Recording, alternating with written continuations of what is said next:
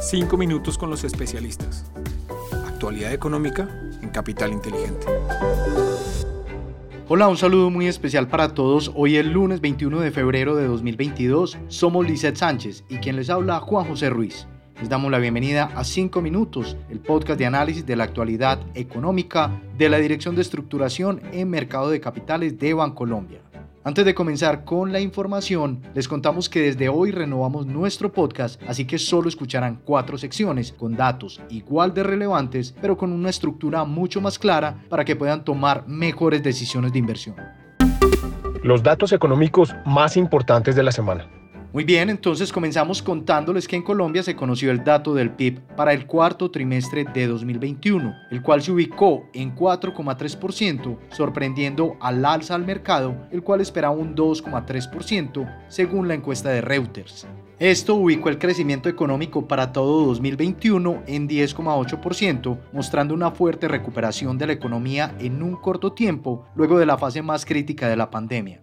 En Estados Unidos se conocieron las minutas de la Fed en las que ratificaron que posiblemente subirían tasas de interés en marzo y comprarían menos bonos. También se conocieron el índice de precios al productor, las ventas minoristas y la producción industrial, los cuales subieron 9,7%, 3,8% y 1,4% respectivamente, todos superando las expectativas. En Europa se conoció el PIB para la zona euro, el cual se ubicó en 4,6% en línea con lo proyectado, mientras que en Japón este indicador reflejó un crecimiento de 5,4% bajo el consenso de mercado.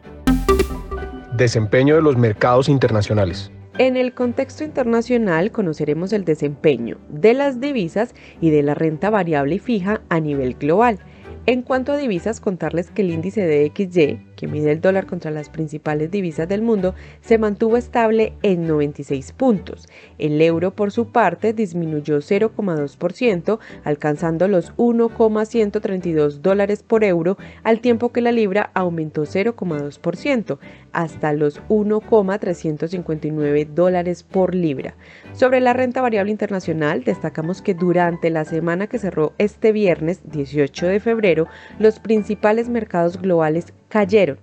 El Standard Poor's 500 reportó retorno de menos 1,58%, el Stock 600 europeo de menos 1,87%, el Nikkei japonés de menos 2,07%, el MSCI Asia, excluyendo Japón, de menos 0,76% y el MSCI Mercados Emergentes Latinoamérica cerró en menos 0,6%.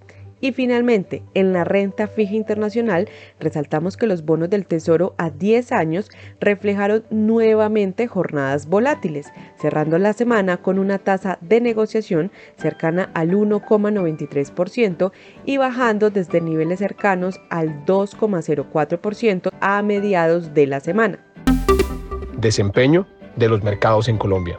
En el contexto local, el dólar subió solo 3 pesos a pesar de la volatilidad durante la semana y cerró en 3.932 pesos a pesar de una disminución de los precios del crudo, los cuales en sus referencias WTI y Brent cayeron 2,8% y 1,5% hasta 91,4 dólares por barril y 93,7 dólares por barril respectivamente ante el incremento de inventarios por 1,1 millones de barriles, contrario a la expectativa de que disminuyeran en 1,5 millones de barriles. La renta fija finalizó con valorizaciones generalizadas en la curva de TES en pesos, al tiempo que en la curva denominada en VR hubo comportamientos mixtos. En la curva de TES denominada en pesos se observó una disminución de 10 puntos básicos en promedio, siendo la referencia con vencimiento en 2022 la única que mostró una desvalorización, es decir, incremento en su tasa por 38 puntos base.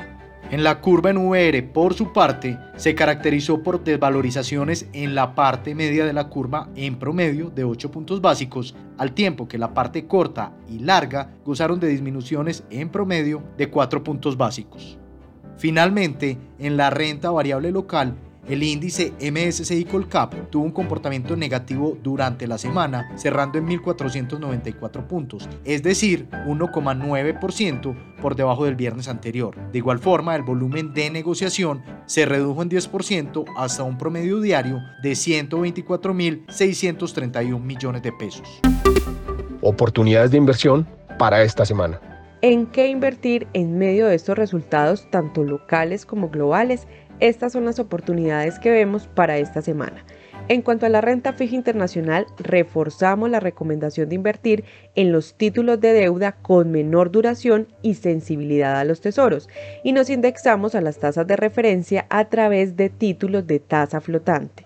Para la renta variable internacional seguimos esperando volatilidad en el corto plazo, por lo que apuntamos hacia una mayor diversificación regional en zonas como Europa y Japón y nos mantenemos cautos en compañías con sesgo tecnológico en Estados Unidos, debido a su alta sensibilidad con el movimiento de las tasas. A nivel local, continuamos con la recomendación de indexarse en papeles cortos como los TES VR con vencimiento en 2023 y títulos en IPC hasta dos años. En cuanto al dólar, esperamos que continúe cotizándose en el rango de 3.900 y 4.000 pesos. Adicionalmente, en cuanto al índice MSCI Colcap, consideramos que es posible que las correcciones en el mercado se mantengan. No obstante, es válido resaltar que los altos precios del petróleo y el inicio de la temporada de resultados puede dar lugar a comportamientos positivos en nombres puntuales. Así terminamos nuestro resumen semanal. Estuvimos con ustedes, Lizeth Sánchez y quien les habla Juan José Ruiz. Los esperamos la próxima semana en un nuevo episodio de Los 5 Minutos con los especialistas. Hasta la próxima.